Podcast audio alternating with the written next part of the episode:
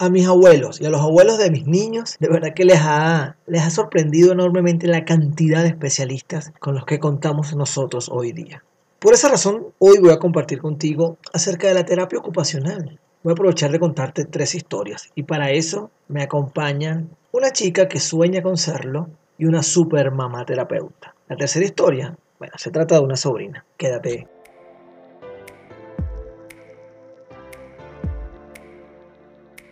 Bienvenidos a Verbo Criar, un espacio dedicado a conjugar lo que somos y hacemos en el desarrollo de nuestros niños.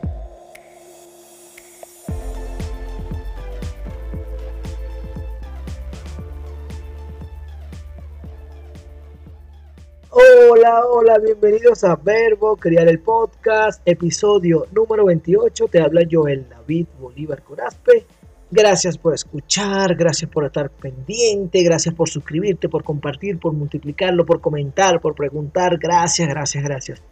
Muy especialmente gracias a Jesús Márquez, a una nana para padres, a la corporación GBH y por supuesto te recuerdo, estoy en patreon.com slash Joel de Bolívar C. Anda, conviértete en un patrocinante, en un colaborador de Verbo Crear y apóyame. Hagamos equipos, vamos a seguir multiplicando este propósito que me encanta y no es más que apoyarte a ser mejor adulto con tus niños. Juntos lo logramos. ¿Escuchaste la presentación? Así que hoy vamos a hablar de terapia ocupacional. Sí, para eso tengo dos invitadas de lujo y una historia que te quiero contar. Voy a comenzar por la historia. Se trata de mi sobrina, mi sobrina Laura. Ella me contaba recientemente en una breve entrevista que le hice, quizás sin ella notarlo, para que me contara cómo decide estudiar, cómo llega ella a estudiar terapia ocupacional, para qué, qué le... No, ya va, vamos a hacer algo. Voy a dejar la historia de Laura para el final. Sí, sí, sí, sí. Sorry, producción, vamos a voltear esto, vamos a darle la vuelta. Y voy a comenzar más bien con una de las invitadas. Se trata de Naomi. También te voy a contar cómo... Escucha, escucha esto que te voy a leer. Como la mayoría de las niñas pequeñas, Solía fantasear con ser una princesa de Disney, específicamente Pocahontas o Mulan. Y como desde siempre he sido algo rara, también me hubiese gustado ser Spirit, el caballo color mostaza. Estos tres personajes representan para mí la libertad, el valor y la fuerza. La libertad de hacer lo que uno quiere sin importar el que dirán. El valor de oponerse a los constructos sociales y la fuerza necesaria para no dejarse amedrentar por las dificultades. Ahora entiendo que no nací ni aborigen, ni china, ni caballo. Pero eso ya no importa porque tengo un nuevo sueño. Quiero ser terapeuta ocupacional. ¿Pero qué hace un TO? Según Wikipedia, y bueno, tan, tan, tan, tan, tan. Si te parece que esta definición se aleja por completo de la idea que tienen las personas acerca de las princesas, es porque lo estás viendo con un lente equivocado.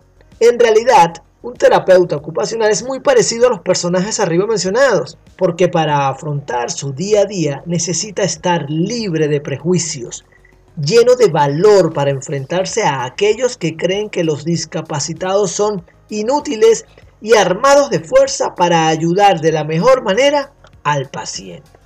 En resumen, quiero ser TO, pero ¿por qué además bloguera? Resulta que Pocahontas, Mulan, Spirit, los terapeutas ocupacionales y los blogueros tienen una cosa en común. La capacidad de liberar a las personas de sus ataduras, ya sean físicas o psicológicas. Y bueno, si sigo leyendo todo el artículo, vas a descubrir qué hizo Pocahontas, qué hizo Mulan, Spirit, ella comienza este blog para darle más visibilidad, estoy leyendo de nuevo, y reconocimiento a la terapia ocupacional, disciplina que podría decirse está entrando en la adolescencia. Ya no es una profesión totalmente desconocida, sin embargo, requiere de personas con el propósito de crear espacios donde otros puedan conocer de lo que va este trabajo y además para que aquellos que ya están familiarizados con el mismo se unen a un fin de construir un terreno más amplio para el campo de la terapia ocupacional, sus príncipes y princesas. Bueno, esto es un artículo que yo leí en un blog de una chica que en este momento tiene 17 años. Ella lo, lo hace como una tarea de un taller que está realizando, que estaba realizando para convertirse en bloguera, para trabajar con herramientas digitales, de la mano de Gorbrit, de mis amigos de, de Gorbrit, Roosevelt y Aura. Y yo dije, yo quiero conocer a esta chica. De inmediato me suscribí a su blog, le escribo un correo electrónico y ella me responde. Y bueno, ahí comienza todo y digo, voy a hacer un episodio de terapia ocupacional y quiero que estés ahí. Porque nada más el hecho de que digas que esto para ti es un sueño, para mí la palabra sueño es gigante. No es que me gustaría trabajar, me gustaría hacer mi profesión, no, no, es mi sueño. Cuando ella habla de que es su sueño, yo dije, yo quiero conocer a esta chica y quiero incluirla en Verbo Criar, me parece súper inspirador y por esa razón Naomi nos acompaña el día de hoy. Así que Naomi, bienvenida a Verbo Criar el podcast. Gracias, gracias por aceptar la invitación. Para mí de verdad es un placer. Y quiero que seas tú quien nos diga qué hace que ser terapeuta ocupacional se convierta en un sueño para ti. Hola, muchas gracias por invitarme. Eh, un placer estar aquí. Bueno, te cuento que siempre me ha gustado mucho enseñar, pero no como profesora de escuela, por ejemplo, porque ellas están obligadas a atender a un grupo más grande de niños, lo que hace pues eh, más difícil dar una atención individualizada. En realidad, lo mío es sentarme específicamente con aquellos que tienen más dificultades que el resto. Y esto es precisamente lo que quiero hacer y lograr como terapeuta ocupacional, ayudar a los niños a entender y manejar su propio cuerpo, de manera que les permita pues funcionar en la vida diaria. Esto es algo que fui descubriendo más adelante, porque mi primera impresión fue lo colorido del espacio, los juegos, las pelotas, las hamacas, o sea, para mí eso era como mi cuarto soñado. Después es que fui entendiendo los porqués y para qué es de ciertas actividades y la verdad que eso me redobló el interés que ya tenía. De hecho, una de las cosas que empecé, que empecé a hacer después de observar muchísimas sesiones fue intentar adivinar los diagnósticos de los pacientes e incluso aquellas de quienes me rodean. Y créeme que eso explica mucho en ciertas personas. Genial, Naomi, gracias, gracias. Ahora, dinos algo. ¿Cuáles son los beneficios, ya que veo que estás enfocada tanto en dar y en apoyar y ser parte de la y ser parte de esa mejora a través del trato personalizado? ¿Cuáles son los beneficios según tú que puedes lograr cuando ya tu sueño se haga realidad? ¿Cuáles son los beneficios según tú de la terapia ocupacional? Bueno, pongámoslo así, de dos opciones, donde la primera es quejarse, quejarse de que el niño es muy imperactivo o no hace nada, que no brinca, que no come, que no mide su fuerza, etc. Y la segunda opción es resolver. La terapia ocupacional sería la segunda opción, porque en este trabajo siempre se está buscando, inventando o adaptando nuevos materiales y juegos específicos para intentar resolver las necesidades de cada niño. Y esto significa mucha inventiva, paciencia, inteligencia y sobre todo amor de parte del terapeuta ocupacional. Gracias Naomi, gracias, gracias, gracias de verdad. Tú que estás escuchando quieres leer, quieres suscribirte a su blog, que está en este proceso de creación, de inicio, búscala como Teo Piso C-A-R-Q-E-Z en Instagram y su blog es tocar que es tal cual 17.wordpress.com. Anda y apóyala. Y por supuesto, continuando con el tema, nuestra invitada principal, nuestra especialista de verbo criar en esta oportunidad, es una súper, súper mamá, súper terapeuta que, bueno, que en redes sociales, cómo regala, cómo da información, cómo acompaña, cómo ofrece. Es increíble, de verdad, el trabajo que ella, Mariana, tiene para nosotros. Hoy nos acompaña Mariana Leal Díaz. Ella es terapeuta ocupacional egresada del Colegio Universitario de Rehabilitación May Hamilton de Caracas desde el año 2009. Cuenta con diplomados en psicomotricidad y alteraciones del neurodesarrollo, formación en integración sensorial y escritura. Se desempeña en práctica privada desde hace ya algunos años, brindando atención a niños con trastornos del neurodesarrollo, dificultades en la escritura, retraso psicomotor, entre otros y principalmente es mamá de un campeón que hoy tiene cuatro años.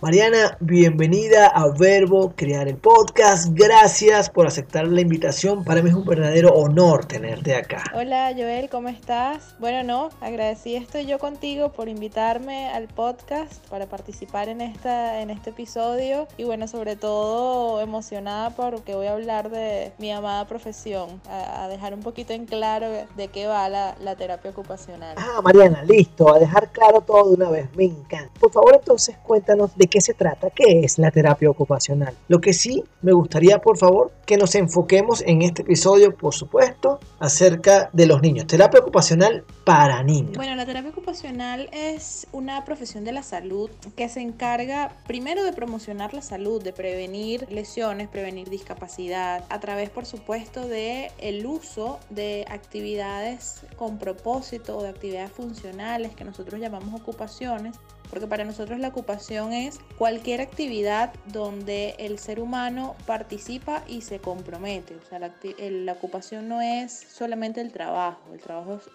una de las ocupaciones en las que nosotros podemos participar. Ocupación puede ser el juego, ocupación es comer, dormir, preparar la comida, cuidar a los niños, desplazarnos eh, en la calle, por ejemplo, a nuestro lugar de trabajo, tiempo de ocio, el de esparcimiento, todas esas actividades son ocupaciones.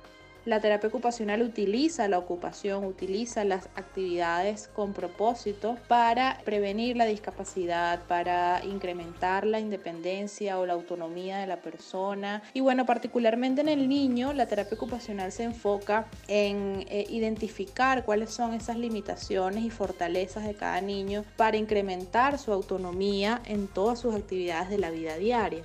Generalmente las, las ocupaciones en las que vemos dificultades en los niños es en la escolaridad, en el juego, en su autonomía dentro de las actividades de la vida diaria, dentro de la casa, para comer, para amarrarse los zapatos, para vestirse, etc. En la participación social también, o sea, en esa interacción con otros niños de su edad, con otras personas. Nosotros los terapeutas ocupacionales trabajamos en base a todas esas fortalezas que tiene el niño para poder incrementar su autonomía, para poder disminuir esas limitaciones que el niño va a presentar en, la participación dentro de sus actividades diarias. Eh, y bueno, por supuesto, para lograr el bienestar no solamente del niño, sino también de la familia, ¿no? de, de la familia, de la comunidad incluso, porque si nos vamos a un colegio, cuando tenemos un niño con alguna dificultad o con algún diagnóstico, la comunidad que vendrá siendo el colegio en este caso se ve también afectada por ese caso. Entonces también prestamos el apoyo eh, a, la familia, a la comunidad, sobre todo a los maestros que hoy en día tienen tantas dificultades, diría yo, en, el abordaje de los niños con algún problema en el desarrollo, con algún diagnóstico específico, ¿no?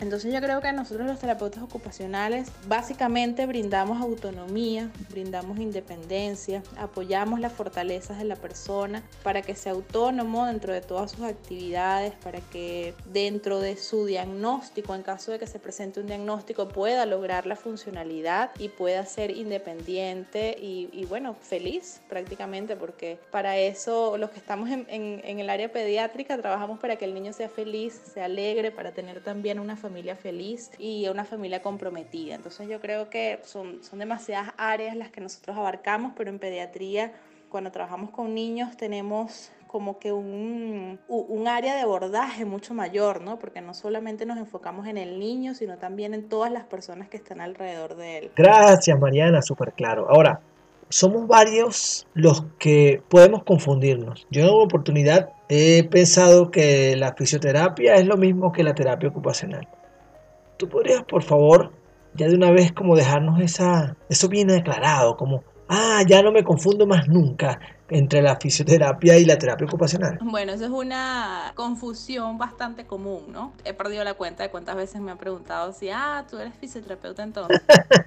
y bueno, no, nosotros, si bien es cierto que somos profesiones hermanas, nos parecemos en muchísimas cosas y tenemos como bastantes puntos de coincidencia dentro de, nuestra, dentro de nuestro abordaje, porque bueno, ambas profesiones buscamos la, independencia, perdón, de la, del, del individuo, son autonomía, su funcionalidad. Básicamente nuestros medios de intervención son muy distintos. El fisioterapeuta trabaja mucho la parte física, trabaja a través de ejercicios, eh, masajes, utiliza agentes físicos como por ejemplo un ultrasonido, un TENS, etc. Los terapeutas ocupacionales trabajamos a través de actividades funcionales, como te lo comenté anteriormente, a través de ocupaciones. La ocupación vendría siendo nuestro medio y nuestro fin, porque nosotros trabajamos con ocupaciones, pero necesitamos que eh, al final de nuestra intervención la persona, el cliente, el paciente, sea autónomo e independiente dentro de todas sus ocupaciones. ¿sí? El, el, fisioterapeuta se va a enfocar en trabajar todas esas habilidades físicas que requiere la persona para poder ser funcional dentro de sus actividades diarias. Nosotros nos vamos a enfocar en cómo hacer a esa persona funcional con ese trabajo que está haciendo el fisioterapeuta, que es sumamente importante. ¿ok? Si nos vamos, por ejemplo, a las áreas de trabajo. El fisioterapeuta también tiene muchas áreas, trabaja en el área física, en el área neurológica, en geriatría, en pediatría. Sin embargo, el, el abordaje eh, en niños, desde el punto de vista de terapia ocupacional, es mucho más amplio, ¿ok? Porque trabajamos no solamente la parte física que el fisioterapeuta puede abordar, sino que trabajamos también área cognitiva, área sensorial, la parte psicomotriz, el, el área educativa también es, es, un campo de trabajo bien importante de la terapia ocupacional. Entonces, dentro del área pediátrica específicamente, tenemos como que un poco más de alcance en otras áreas que el fisioterapeuta no toca. Sin embargo, el trabajo del fisioterapeuta es sumamente valioso en muchos casos para el terapeuta ocupacional e indispensable, porque si yo tengo, por ejemplo, un niño que tiene algún problema en el desarrollo motor, tiene parálisis cerebral o tiene algún otro diagnóstico que comprometa su, su, motricidad, el fisioterapeuta va a hacer un trabajo que para mí va a ser necesario, porque yo no voy a poder lograr autonomía en este niño si el fisioterapeuta no trabaja sus objetivos y no logra sus, sus metas de trabajo. Entonces, si bien es cierto que coincidimos en muchas áreas, nuestros, nuestros medios de intervención, nuestras áreas de abordaje, nuestro enfoque de trabajo es completamente diferente. Súper, Mariana, gracias, gracias, buenísimo. Ahora te quiero hacer la gran pregunta. ¿Cómo saber si mi hijo requiere terapia ocupacional? Yo sé que esto debe ser muy amplio. Quizás si lo enfocamos por, por etapas de la niñez, servirá. ¿Qué te parece? Es decir, yo quiero como más o menos dejar acá cuáles son esas señales, esas alertas que para mí deben ser, hey, voy a indagar un poco acerca de la terapia ocupacional y bueno, y buscar la manera buscar un terapeuta, buscar la forma de incluir la terapia ocupacional a las rutinas de mi Bueno, sí, ciertamente es, eh, es bastante amplio, ¿no? Este, este tema en específico, porque o sea, yo podría estar aquí horas hablándote de cosas que puedo identificar en el niño para decir que, que necesita una, una, evaluación por terapia ocupacional. Sin embargo, bueno, si estamos hablando de bebecitos, eh, bebés pequeños, entre los cero meses y el año aproximadamente, si tenemos un niño que todavía no ha alcanzado las etapas del desarrollo que debería alcanzar. Por ejemplo, es un niño que se está tardando en lograr el control de la cabeza, se está tardando en dar la vuelta, se está tardando en sentarse, se está tardando en gatear o en caminar. Es un niño que puede ser evaluado por terapia ocupacional. Si tenemos un niño que, eh, por ejemplo, un bebé que no, no juega con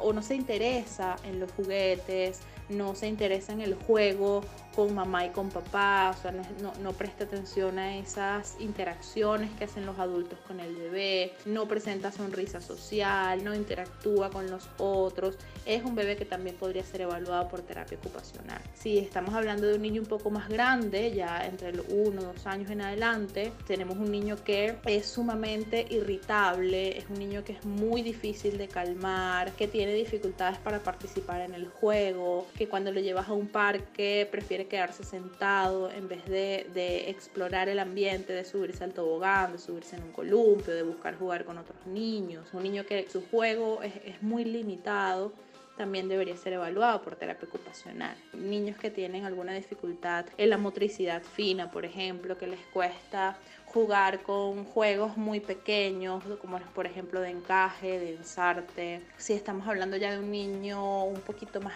grande, eh, en edad preescolar, es ese niño que le cuesta participar en las actividades de apresto del preescolar, como por ejemplo rasgar, hacer bolitas de papel, recortar, se le dificulta el agarre del lápiz cuando ya está un poco más grande, entre los 6, 7 años, 5 años. Le cuestan estas actividades de motricidad fina dentro del aula de clases o es un niño que presenta mucha irritabilidad dentro del aula de clases, no le gusta que los compañeritos se le acerquen mucho o lo toquen mucho o no le gusta por ejemplo, jugar con pintadedos, eh, llenarse las manos de pintura, jugar con plastilina, le desagradan ciertas texturas al punto de que rechaza participar en una actividad porque mm, muchas personas pueden rechazar algún tipo de textura que le desagradan, que no le gusta, pero eso no hace que la persona se aleje de la actividad o deje de participar o deje de incluirse dentro de una actividad social. Si tenemos un niño en el colegio que por rechazo a alguna textura, por rechazo a alguna actividad en específico se aísla, es un niño que también puede ser evaluado.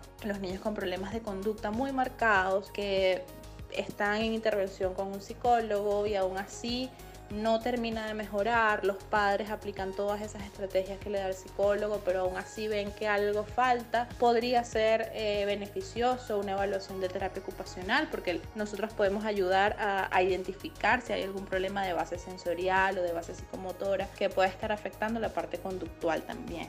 Entonces, em, también, por supuesto, un niño que en casa, que ya está en edad de ser un poco más autónomo dentro de sus actividades de la vida diaria y le cuesta abotonarse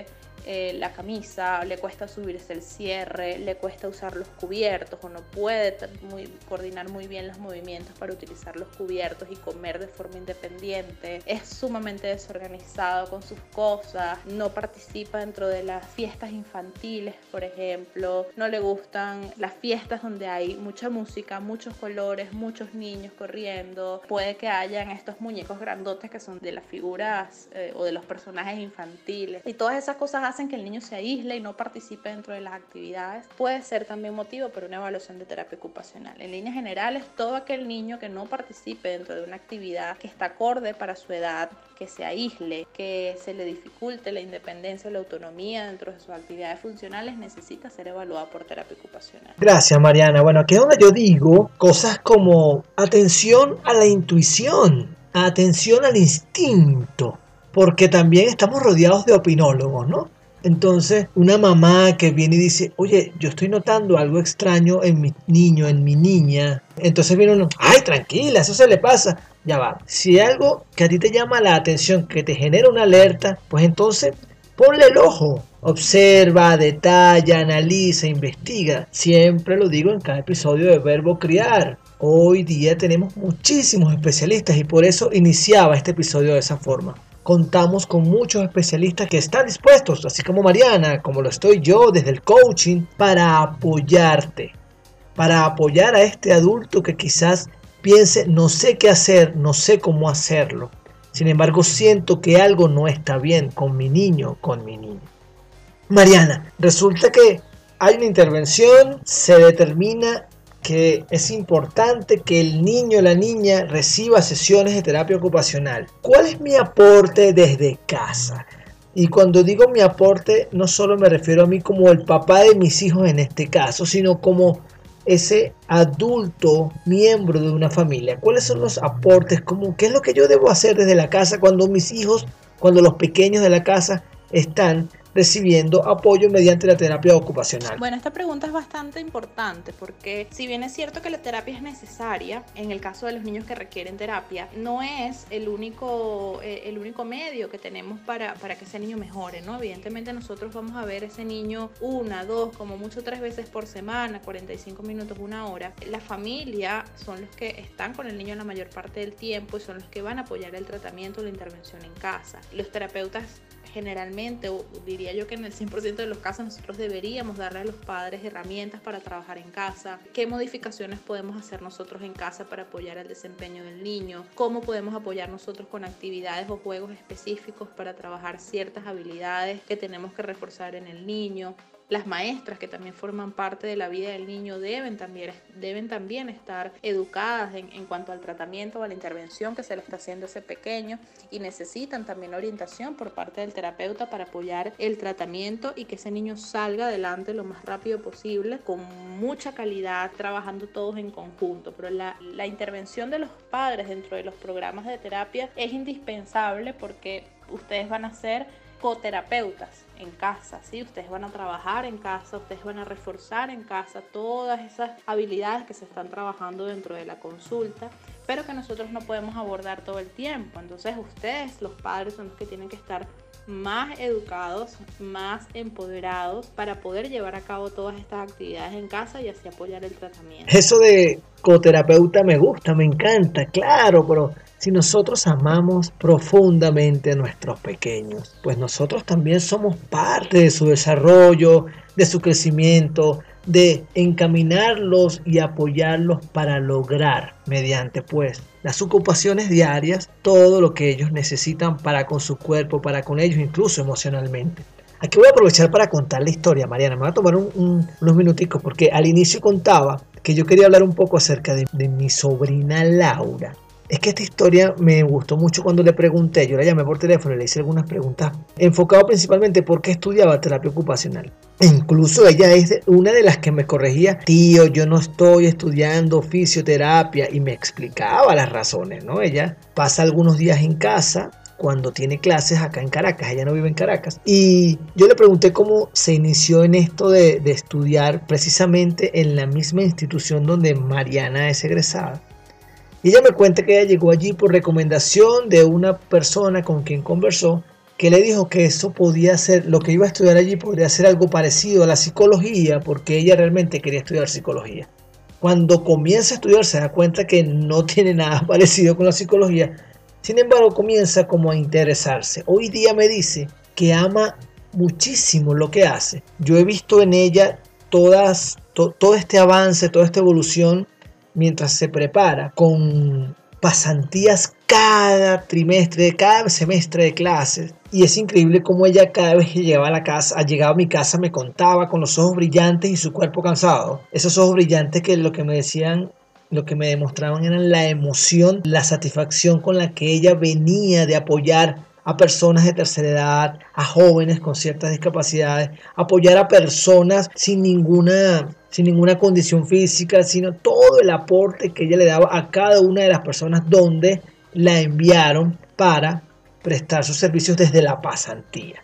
Hoy día ama, eh, es una cosa, escucharla hablar de lo que está estudiando y ya está pronto a terminar. Definitivamente escuchar a una persona apasionada y bueno, creo que tanto los terapeutas, no solo eh, ocupacionales, sino con los que he podido conversar acá en Verbo Crear el Podcast. Hemos hablado con terapeutas musicales, con terapeutas conductuales. Ciertamente aman profundamente lo que hacen, así como bien lo decías tú, Mariana, al inicio. Hablar de tu pasión, de tu profesión. Por favor, déjanos tus coordenadas digitales, tus redes sociales, si algún papá, algún adulto, alguna persona que esté escuchando este podcast quiere comunicarse contigo, ¿cómo lo puede hacer? Seguro, a través de Instagram y Facebook me consiguen como arroba soy mamá terapeuta. Allí, bueno, yo publico información sobre desarrollo, sobre escritura, que es un tema que también me, me apasiona mucho y que es una parte fundamental de mi trabajo como terapeuta ocupacional con niños. Allí tienen información también sobre los talleres o cualquier actividad formativa, material descargable tienen bastantes cosas que revisar allí que les puede funcionar. Si quieren alguna información más específica, me pueden contactar a través del correo electrónico soy gmail.com y por allí puedo solventar cualquier duda, dar cualquier información específica que deseen, incluso sobre consultas o evaluaciones. Listo, allí lo tienen. Soy mamá terapeuta. Por favor, Mariana, ya antes de finalizar, regálanos una última recomendación. Mira, Joel, yo creo que mi recomendación principal sería no obviar es esa preocupación que a veces tenemos los padres o esa, e, ese no sé qué que nosotros a veces vemos en nuestros niños y, y muchas personas nos dicen que es normal, que no le prestemos atención, pero nosotros seguimos allí pensando que, oye, esto no puede ser normal, yo creo que hay algo aquí que se tiene que trabajar. No ignoremos esos, esos pensamientos o esos momentos en los que pensamos este tipo de cosas porque nuestro instinto como padres es muy valioso y muchas veces las personas que están a nuestro alrededor no lo van a ver, no lo van a notar. Incluso muchos profesionales que, que, ven a nuestros niños, como por ejemplo un docente, un pediatra, que están enfocados en otras cosas, puede que no vean lo mismo que vemos nosotros los padres en casa, ¿sí? Entonces eso es muy importante no, no dejarlo a un lado, no siempre prestarle atención a nuestro instinto. Si algo nos, no, no nos gusta cómo se está desarrollando, tenemos que buscar apoyo, tenemos que buscar orientación de especialistas. Eso también es muy importante recalcarlo a los papás. Tenemos que buscar personas formadas en el área que nosotros necesitamos, ¿sí? No es lo mismo buscar a una psicopedagoga, por ejemplo, para trabajar algún problema sensorial que nosotros estamos identificando en nuestro hijo, que por ejemplo se le dificulta el trabajo con texturas a tal punto de que se irrita muchísimo y no participa. No es lo mismo buscar una psicopedagoga para trabajar con eso, que no es su área de experticia, que buscar un terapeuta ocupacional formado en el área de pediatría. Entonces eso también es importante, buscar al especialista adecuado, si es de terapia ocupacional, de terapia de lenguaje, psicología, psicopedagogía, tenemos que buscar a una persona formada, una persona que nos pueda orientar de una forma asertiva y oportuna en relación a, lo que nosotros estamos identificando en nuestro hijo. Apóyense en los especialistas, nosotros estamos allí para ayudar a los padres, estamos allí para orientarlos, apóyense en sus especialistas. Eh, si tienen alguna duda, pregunten, si algo no les gusta, coméntenlo, exprésenlo, porque para eso están ustedes los padres, para monitorear los progresos de los niños y hacérselo saber al, terapeuta en este caso, ¿ok? Entonces eso también es muy importante porque a veces tomamos a los especialistas como, como que no les podemos hacer ninguna sugerencia, no podemos hacer muchas preguntas, no podemos fastidiar mucho y no, o sea, nosotros estamos allí para orientar. Entonces eso también es importante que los padres los tengan claros. Nosotros estamos allí para ustedes, para trabajar con ustedes y por el beneficio de ese niño y de esa familia. Yo creo que esas serían como mi top 3 de recomendaciones generales para, para los padres. Gracias Mariana, extraordinario. Bueno, gracias por todos los regalos que nos dejas en este episodio, gracias por todo lo que nos ofreces en tus redes sociales, cada familia que se acerca a ti, de verdad, muchísimas gracias. No tengo palabras. Ha sido para mí un verdadero honor contar contigo en este episodio. No, Joel, muchísimas gracias a ti por la invitación. De verdad, muy agradecida. Me encantan estos espacios informativos. Me encanta dar a conocer mi trabajo para que muchos más padres puedan saber cuándo acudir a un terapeuta ocupacional, cuándo buscar ayuda para su hijo, para que otros profesionales también sepan y, y estén bien enterados de qué es lo que hace un terapeuta ocupacional. Así que estos espacios siempre serán bien recibidos por mí. Muchas gracias por la invitación, gracias a todos los que están escuchando y un abrazo muy grande. Para quienes están escuchando de mi parte también muchísimas gracias, gracias por llegar al final, gracias por escuchar, descargar, compartir Verbo, crear el podcast. El próximo episodio con una super amiga vamos a hablar acerca de gestión de tiempo, cómo gestionar ese tiempo y nos vamos a enfocar en todas estas actividades en la casa, con nuestros niños, nuestros trabajos, bueno, con todas las cosas que nos ha llevado a reinventarnos la pandemia, aunque incluso gestionar tiempo de manera eficiente, con pandemia o sin pandemia, estoy seguro que nos regala grandes momentos. Gracias a una nana para padres, a la corporación GBH, recuerda patreon.com slash Joel de Bolívar C. Conviértete en un colaborador o patrocinante. Chao, chao. Esto fue Verbo Criar, el podcast del coach para padres Joel David Bolívar Corazpi.